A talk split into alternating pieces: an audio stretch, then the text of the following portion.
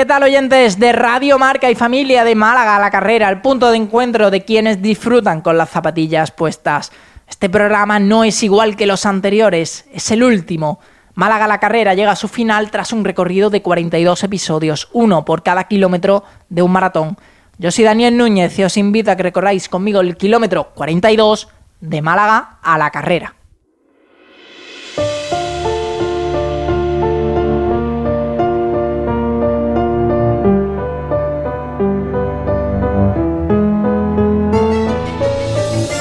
Sido una prueba de fondo en la cual he podido conocer a muchísima gente. El primer entrevistado fue Miguel García Velasco, un corredor de 86 años que va a llevar sus zapatillas puestas hasta el último de sus días. Aprendí de él que mientras puedas, da igual la edad, si algo te gusta. Porque de joven quise ser torero y toré unas novilladillas por ahí, pero sin picadores. Y cuando ya me aburrí, me coloqué a trabajar yo trabajaba en obras públicas en el Paseo de la Farola y allí he estado treinta y tanto, cerca de 40 años trabajando. Después ya empecé con el deporte, que la primera carrera precisamente la hice cuando hizo la primera del corte inglés, que ya hace 44 o 45 años. Y después ya empecé a, a estudiar un poco solfeo y piano y me dedico también un poco a eso por las tardes. O sea, que tengo el hobby de la música y del deporte. Esos son mis dos esos más fuertes. Y el deporte no me puede faltar. Ya llevo, como te he dicho, 45 años corriendo y eso yo todos los días salgo a entrenar, todos los días. Si hay un día por lo que sea no puede ser, pues, pero normalmente entreno todos los días. Después llegó Jesús Sánchez con sus 120 medias maratones consecutivas una cada día durante cuatro meses. Este reto surgió eh, a principio de año, cuando planteé volver a, realizar la, maratón de Málaga en diciembre y lo planteé de cara al entrenamiento de forma de, para coger un poquito de, fondo, de, de kilómetros y pensé, pues a la vez que voy tomando forma para esta maratón, voy a intentar realizar este reto a raíz de, una noticia que había leído que recientemente alguien había establecido el, el nuevo Guinness de media maratones consecutivas, dije pues voy a intentarlo. Juan Isarria, velocista, entrenador y sobrino del mítico Manolo Sarria, fue el tercero en pasar por aquí. Como casi todos los niños que empiezan jugando, empiezan con las escuelas de, atletismo y demás, empiezan jugando y poco a poco pues me fui un poquito más profesionalizando en la prueba de 400. Y ya por mi edad, que tengo 37, casi recién cumplida, hace un poquito más de un mes, pues ya mi vida deportiva como atleta se va poco a poco, eh, se va viniendo a menos y otra faceta o otra cosa que yo tenía mucho, que tenía en la cabeza, era el tema de los entrenamientos. Entonces monté hace ya seis años el grupo de entrenamiento Otasarria, pues bueno, para seguir enganchado a esto que, que al final es mi vida, es lo que llevo aquí toda la vida. En el kilómetro 9 vino el corredor errante, un fondista espectacular que entre otras aventuras fue de Santiago de Compostela a Málaga a pie y en sandalias. Pues empecé con sandalias porque soy una persona muy curiosa y como muchos leí el libro de Nacidos para Correr y fue algo que me, impactó. Ya justo en ese tiempo eh, bastantes carreras y pruebas que me, daban molestias los empeines, me apretaban mucho las zapatillas y decidí pues comprar unas que fueron unas lunas sandas y empezar a probar con ellas. Estas no me gustaron tanto como tal por el sistema de ajuste que tenía, porque había que hacerlo muy preciso y demás, pero conocí otras marcas, muchas españolas, y algunas incluso me ayudaron dándome modelos para probar y demás, y oye, me fue yendo bastante bien. De hecho, la prueba que para mí fue el revulsivo de correr con sandalias fueron las 24 horas de la Breña, que se corrían en las marismas de Barbate, y allí la gente llevaba polainas, calcetines de ejecutivo sobre las zapatillas, pero nada, la arena entraba siempre a la zapatilla y todo el mundo acababa, la mayoría retirado por las ampollas. Y yo fui con las sandalias, la gente se reía a mí porque pensaba que iba a ir a la playa en vez de a correr, y eran vueltas de 28 kilómetros, pero cuando ya empezó la tercera vuelta ya no se reían tanto, y al final ese año acabé subcampeón. Un poquito más adelante tuvimos la media maratón de Málaga y allí hablé con corredores británicos, con un neerlandés que resultó ser un atleta importante en su país y hasta una mexicana que me dijo aquello de que la mejor forma de conocer una ciudad es corriendo. Y es verdad, algo así sentí yo en Viena.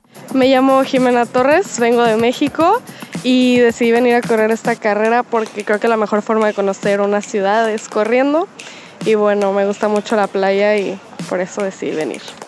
Ese mismo día grabé la entrevista con Rubén Antón, un runner chef, así se define él, que hace unos platos deliciosos en su restaurante de Archidona. Y parte de culpa tiene el correr porque le da, a veces, esa inspiración que necesita. Tanto con los fogones como yo creo que si al final lo compaginamos todo el mundo con nuestros trabajos, te sirve para eludir, eh, quitarte un poquito de la cabeza tus problemas sales por la mañana o por la noche o la hora que encuentre cada uno su tiempo y es como un rato que tienes para tú desconectarte y vivir tu pasión por esto, por el correr, tu, tu superación personal, porque yo no digo que correr siempre hay alguien que corre más que nosotros y es mi superación personal, mi salir y pues sentirme como libre, más sobre todo por aquí por Archidona, que sale y te va por el campo, subes montañas, baja y era algo que, yo no encontraba en otro sitio y me servía pues para eso, para sentirme más, mejor. Con las gemelas Belén y Eva Infantes del Guadalhorce Alora cerramos el 2022 y por sus palabras pude comprobar lo mucho que se admiran la una a la otra nos parecemos mucho y mm, cuando era más pequeña pues entrábamos muy juntas en las carreras, había muy poca diferencia, es verdad que ahora Belén pues me saca un poco más. Y en una carrera de Navidad en Estepa pues Belén quedó primera, yo entré muy pegada a ella. Y claro pues ya después en el podio, en los premios pues la llamaron a ella primera. Y yo veía que a mí no me llamaban, digo bueno pues segunda y, nada, no me llamaban, entonces digo yo, estos han equivocado algo y claro fui a decírselo a, a los jueces, a la organización. Y dice no, no, es que claro nosotros hemos visto a una nada más y era porque que como éramos tan iguales, pues no se habían dado cuenta. Inauguré el presente año junto a Víctor Martínez, uno de los responsables del Málaga Indoor Match, pedazo de meeting de atletismo que ya prepara su segunda edición. Sí, la verdad que desde el, desde el minuto cero, desde el momento en el que abrimos las inscripciones, empezaron a, contactarnos además eh, atletas de, talla mundial, como bien dice Manuel Guijarro, Maribel Pérez, eh, más atletas olímpicas, como es el caso de Laura Bueno, de Teresa Randonea en, en Vallas. Ellos mismos fueron los que, los que decidieron apostar por, por venir a competir. Al final, eh, lo que tiene la pista cubierta es que al ser la temporada de invierno tan corta, tienes que elegir muy bien y muy pronto dónde compites y eso nos ha favorecido. Evidentemente hemos puesto todas las facilidades para que los atletas vengan, compitan, descansen y, su experiencia en el meeting sea completa, no solamente deportiva, sino también que puedan venir con todas las garantías de, que, vienen a su casa. ¿no? Y eso ha hecho, pues, ya no solamente ellos, sino que atletas de, talla nacional eh, que estuvieron hace un año en el Campeonato de España estén compitiendo aquí en el meeting sin ninguna duda. ¿no? Ir que era donde se celebró, me fui a la Sarquía, porque el kilómetro 20 no lo corrí yo solo, sino junto a Carlos Gámez, presidente del Atletismo Vélez entendíamos que si queríamos tener un equipo competitivo absoluto, eh, teníamos o necesitábamos eh, unirnos. Bajo ese principio que la unión hace la fuerza y además que es verdad, ¿no? Los atletas del Club Atletismo Vélez, los atletas del Club Atletismo eh, Ciudad de Motril, que los dos trabajamos de manera muy coordinada y de manera muy parecida, cuando llegan ya a partir de la categoría sub-16 pasan al Club Atletismo del Sur. ¿Qué ocurre? Pues que cuando llegamos a partir de categoría sub-16, sub-18, sub-20 y por supuesto absoluto, se unen los dos pilares que son Vélez y Motril y se unen también atletas de otras partes que ya quieren estar con nosotros porque tenemos a nivel competitivo un equipo fuerte eh, a nivel nacional. De hecho, este año el equipo masculino ha ascendido a primera división. Eh, ¿Qué significa eso? Pues que estamos entre el 17 y el 32 mejor equipos de España a nivel absoluto. En categoría femenina tenemos eh, el objetivo de este año es ascender a primera división. Para estar ahí, es decir, nuestro objetivo ahora mismo es estar en primera división, que sería como una especie de segunda división. En división de honor están los 16 primeros y luego del 17 al 32 están en primera división, que es eh, ahora mismo nuestro, nuestro objetivo. Pero el potencial tras la unión de los dos clubes eh, da para poder estar y para poder aspirar a estar en primera división. Y del tartán, del Fernando Hierro, a la montaña, para respirar aire puro con Rafa Ortiz, un amante del trail que incidió en que cuidemos la naturaleza, que es lo más puro que tenemos. Eso que tanto escuchamos de que la cabeza tira de ti es, es tal cual. O sea, si físicamente estás preparado y mentalmente estás preparado, la vas a terminar. Si físicamente estás preparado y mentalmente no, pues puede ser que, que petes. Y si mentalmente estás preparado pero físicamente no, pues no vas a hacer la carrera tampoco. O sea que la parte física también la considero súper importante. No solo la cabeza te va a llevar, primero tienes que estar físicamente preparado y luego la cabeza es verdad que hay que entrenarla también y en esas carreras son muy importantes. Y así es como cumplimos el kilómetro 21, el que marca la mitad de este largo recorrido. De este último nacido en Sierra de Yeguas, a un sirio afincado en Málaga, Mina Gabro, que manda besos que viajan por el mundo cuando está cruzando la línea de meta. Alora, con motivo de su media maratón, fue el siguiente destino y allí hablamos con Juan José García Cid y Juan Vázquez, que nos dieron un dorsal para sortear y otro Juan fue el agraciado. Pues la verdad que yo desde siempre, desde pequeño, quise empezar, quise meterme en el mundo este de atletismo, pero claro, ahí, como has dicho, que vengo desde Siria, pues eh, la cosa es un poco más complicada que aquí. Y no pude, digamos, empezar bien hasta que, mm, llegué aquí hace seis años y medio y claro, luego con los estudios y todo eso tampoco pude empezar bien hasta que terminé los estudios, me vine a la Costa del Sol y trabajando pues empecé ahí poco a poco sacando tiempo para, para hacer los entrenos así tres, cuatro, cinco días a la semana y poco a poco pues mm, estoy ahí metido en el, en el mundillo este. Del atletismo a Lora pasamos al Melillero Training Team con su presidente José María Vázquez, un apasionado de este deporte que le cedió el testigo a Elsa Ríos, del mismo club, una mujer cántabra que empezó tarde en esto del atletismo, pero ya sabe lo que es hacer frente a una carrera de 101 kilómetros o una maratón de asfalto, distancia en la cual ha sido campeón del mundo en categoría veterano varias veces, Juan Vázquez, que volvió a Málaga la carrera porque bien lo merecía. Comenzó a funcionar allá por los años 1978, ya de forma, digamos, sin documentación, y en 1979 fue cuando se dio de alta, en, se dio de alta los estatutos, los primeros estatutos del club en el Consejo Superior de Deportes. Antiguamente era en el Consejo Superior de Deportes, puesto que la Junta de Andalucía después ya sí modificamos los estatutos varias veces. Estuvo funcionando hasta 1984, 85 y después tuvo un parón y en el 95 empezamos de nuevo a, a funcionar, a organizar pruebas deportivas y a crear unas escuelas deportivas municipales, tal, que, que ya desde el 95 hacia, hasta, hasta la fecha no ha parado del club de, de estar en activo. Días después saldé una cuenta pendiente con el atletismo Cártama y con Lidia Vega, que también nos dieron un dorsal. A esta última la entrevisté tras la media maratón de Málaga, pero finalmente dejé fuera del reportaje. Lo más importante es que volvimos a encontrarnos y por supuesto que me perdonó. Pues bueno, el club se fundó en el año 2006, o que ya tiene un poquito de solera. Y inicialmente empezó todo porque bueno, pues se iba a las carreras populares mm, de una forma un poco más amateur, ¿no? Principiante. Y se decidió pues federar a todo el mundo y poder participar como un grupo, porque ya había cierto nivel, se, se practicaba bastante y se quería tomar el tema un poquito más en serio. Así que bueno, pues mm, poco a poco se fundó el club y empezaron a llegar cada vez más niños aquí, que hay un montón de, de chiquillos, tenemos una gran cantera, eh, van a muchísimas carreras y, y la verdad que estamos muy orgullosos de que tenemos muchos campeones entre ellos los padres pues eh, nos fuimos enganchando un poco. Yo, yo no soy de las que tiene hijos entre la cantera, las mías no les gusta correr, por lo menos por ahora, por más que intento engancharlas, no hay forma. Pero los padres, verdad que eh, los niños tiran mucho de nosotros, ¿no? Y, ya que vienes, pues ellos que tiran de ti, eh, te animan y también para darle un poquito de ejemplo para infundir en ellos el espíritu deportivo, pues vas participando, te quedas a entrenar, aprovechas ese tiempo y bueno, pues ya te apuntas al club, te federas también y el dominguito que lo llevas que hace bueno, pues te apuntas a la carrera. Fue por esa fecha cuando el amigo Antonio Jesús, Jesús Aguilar Conejo se proclamó campeón de España de los 100 kilómetros en ruta por segunda vez.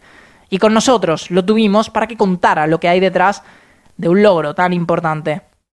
En mi infancia hacía taekwondo, no, no, tenía, no tenía, vamos, no tenía contacto con las carreras ni nada. Después estuve haciendo fútbol y era portero. y bueno, con 24 años por ahí recuerdo que fui un día a ver un dualón a Casa Bermeja, que yo no sabía ni lo que era un dualón, y vi a Rubén Ruzafa y, y vi que dio ahí una, una clase magistral de, de, de correr, de bici y, y me enganchó. Y digo, esto a mí se me tiene que dar bien.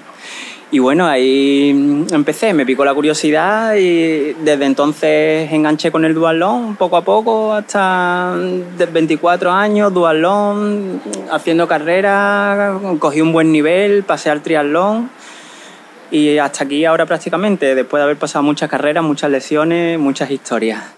De un fenómeno pasamos a otra, a la doctora Cristina Salazar, gran corredora de montaña y sobre todo especialista en medicina del deporte dos episodios tuvimos con ella, el 33 y el 34, para desmontar mitos, analizar conceptos muy interesantes y hablar sobre la menstruación en el deporte o el conflicto con las atletas trans. El deporte al final eh, tiene que, pues, que valorizar una serie de, ¿no? Es decir, divulgar una serie de valores eh, que, que, lleva pues, eh, el deporte en sí, la competición. Cuando ya empezamos a competir eh, diferentes, eh, vamos a decir, organismos con pues con, por el tema hormonal ya se pierde el tema de la equidad y la justicia. Quiero decir, el tema de transgénero, cuando deciden cambiarse de transgénero, ese cuerpo lleva ya, pues, tiene un, marcaje eh, biológico y genético diferente al género mujer. Entonces, no esa mujer eh, que se cambia, bueno, ese hombre que se cambia de género eh, mujer, no transgénero, eh, y pues aunque tome tratamiento hormonal y tenga unas hormonas iguales que el género femenino, eh, esa célula mitocondrialmente, celularmente, bioquímicamente es diferente. Por lo tanto, eh, estoy a favor de que, pues, que para promover la igualdad tiene que haber competiciones pues, transgénero eh, y, es lo que habrá en un futuro pues, para promover que el deporte siga siendo deporte y divulgando los, los valores importantes solidarios de lo que implica el deporte en sí. ¿no? Y como me gustan las historias familiares, quedé con Janine Lima y con Britney Briceño, madre e hija, que comparten la pasión por correr y hasta ya saben lo que es coincidir en un podio. Evidentemente, es al fin y al cabo ir empezando un proyecto y, e ir sumando al final entre las dos, ¿no? Es decir, esto a nivel familiar pues nos enriquece también y el vínculo pues se va haciendo cada vez mayor. Al final, eh, lo que ella me aporta y lo que le aporto a ella es lo que al final nos hace llegar hasta donde estamos a día de hoy. Y ella me ha dado grandes consejos, me, me ha ayudado, me ha apoyado y siempre está también ahí tirando y yo lo noto. Y cuando no está ella también se nota un montón, pero ella siempre está ahí y desde el corazón pues, pues siempre tengo su aliento y ella tendrá el mío también. No se subió a uno Jesús Moyano cuando llegó a Sevilla desde Málaga y completó esos 200 kilómetros corriendo, pero hubiese estado bastante bien, porque menuda hazaña la suya.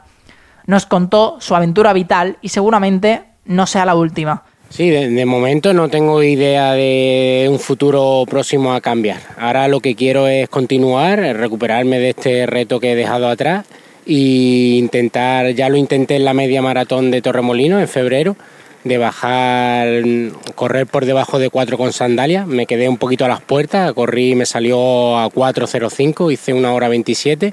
Veo que también puedo correr rápido con sandalias y ahora quizá la próxima aventura pueda ser probar en maratón con sandalias y, y a ver qué tal.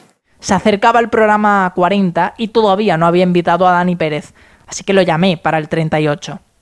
Hablamos sobre su dilatada trayectoria como atleta y entre otros temas sobre su cargo como director técnico de la General y Maratón de Málaga. Bueno, al final el tiempo pasa para todos. Es cierto que he conseguido lograr altas prestaciones en el mundo del atletismo profesional, pero también es cierto que mi nivel, siendo alto, tampoco ha sido de superestrella del atletismo, con lo cual uno pues tiene que adaptarse, buscarse un poco la vida. Yo he tenido la suerte de mi familia que siempre me ha impulsado y me ha ayudado en mi carrera deportiva, pero también en mi carrera con los estudios. Soy licenciado en Ciencias de la Actividad Física del Deporte y tengo máster en alto rendimiento y bueno, me he especializado un poco en el entrenamiento de atletas, en la gestión deportiva, con la vinculación al Maratón de Málaga y también tengo la suerte de ejercer como docente en el Centro Divino Pastor en ciclos formativos, con lo cual pues eso me deja espacio para entrenar evidentemente y sigo entrenando todo lo que puedo y al máximo nivel, intentando pues presentarme a las competiciones de atletismo y de triatlón para intentar ganar,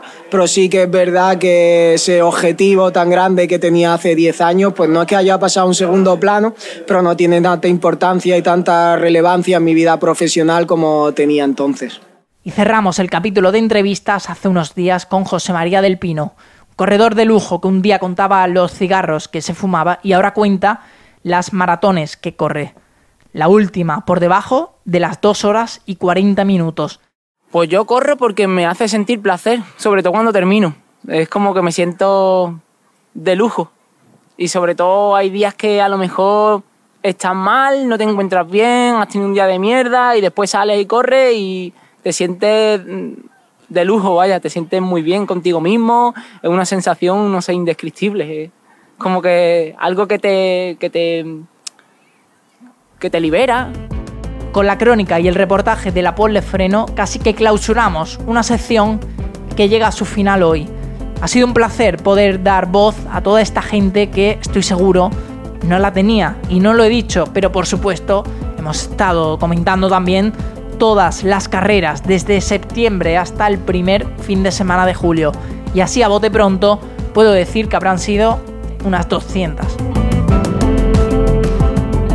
Terminamos con el repaso al club de Strava. Esta vez me centro simplemente en darle las gracias a todos los que forman parte.